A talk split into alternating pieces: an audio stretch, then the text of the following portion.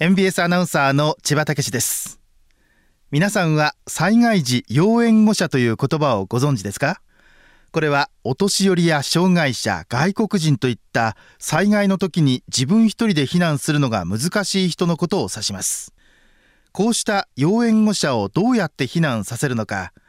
和歌山県白浜町の介護施設を取材してきました。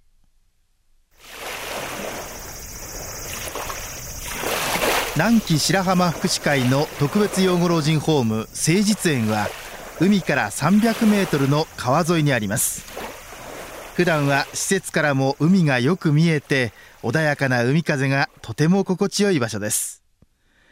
しかし南海トラフ巨大地震では9分で5メートルの津波が来ると想定されています。4階建ての建物の1階は事務所になっていて2階から上に70人が暮らしています。ほとんどが一人での避難が難しい要援護者だといいます。誠実園の生活相談員である竹中義則さんのお話です。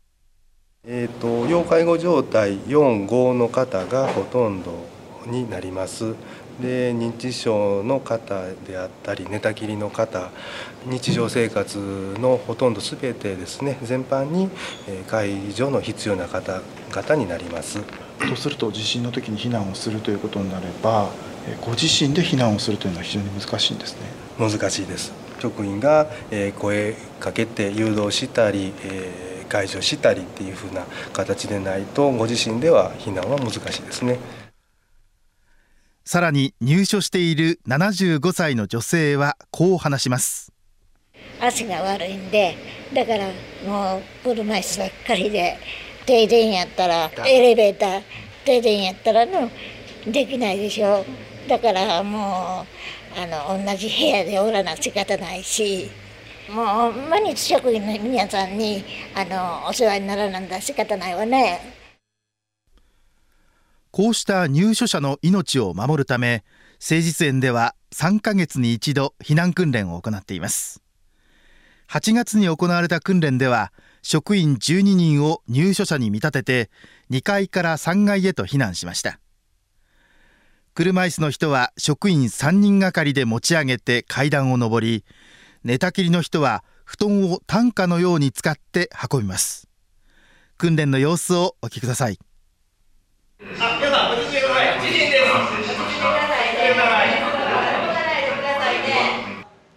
揺れが収まりました。次の行動に移ってください。津波が来るかもしれないんで、避難しましょう。だ3階へ避難しましょう一旦歩ける方が3階に階段を使って上がっていくのを見届けてそして車椅子の方々がライフジャケットをつけてもらっています失礼しますちょっと横向きますねこれはどういう作業中ですか？寝たきりの方にライフジャケット着ていただいて布団でくるんだままで避難するということです。避難中に津波が来ることも想定してできるだけライフジャケットを着用するようにしています。南海トラフ巨大地震ではおよそ20分で建物の2階の高さまで津波が来ると想定されているためそれまでに2階にいる20人の入所者を3階に避難させなければいけません。しかし1人避難させるのにどれだけ早くても2分から3分はかかります。訓練では12人を避難させるのに8分21秒かかりました。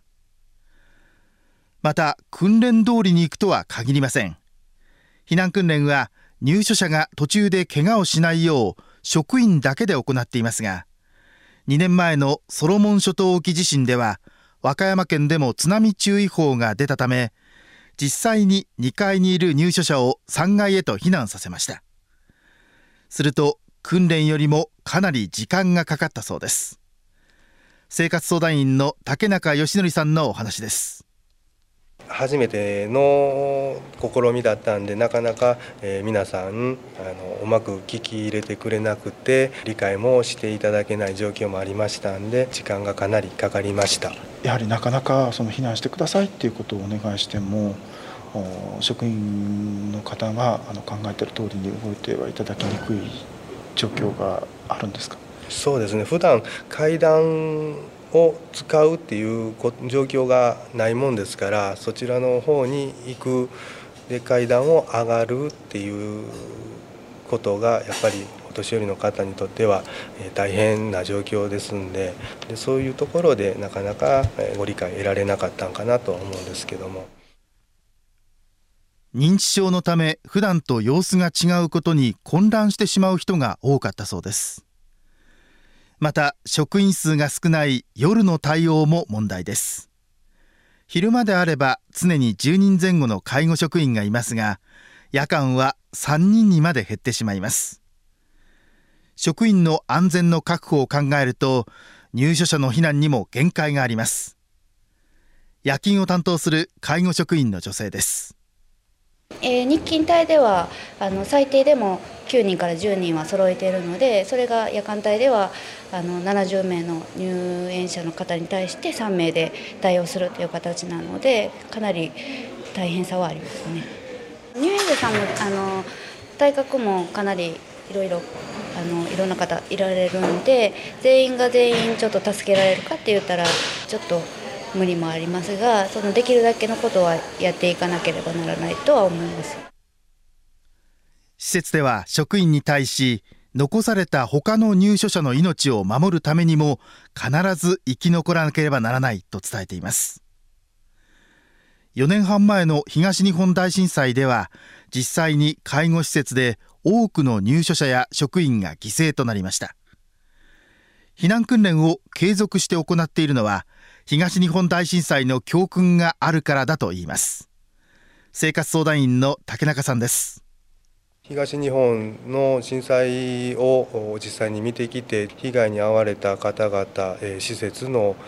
お話を聞く中で毎月のように訓練してきたんであの避難がスムーズに行えたよというお話を聞いたんです。でそれがありましたんでやっぱりあの普段から取り組んでないと実際に起こった時には避難っていうのがスムーズに行えないんではないかっていうことで、えー、取り組んでます。誠実園では避難訓練のほか食料や医薬品の備蓄を増やすといった対策を進めていますがどうしても限界はあります。竹中さんは海に近い場所にある施設に国や県が移転費用を補助する仕組みがあればと話していました。一人で避難することが難しい人たちの命をどう守るか。施設だけでなく地域で備える必要があります。災害時要援護者の避難について NBS アナウンサーの千葉武氏がお送りしました。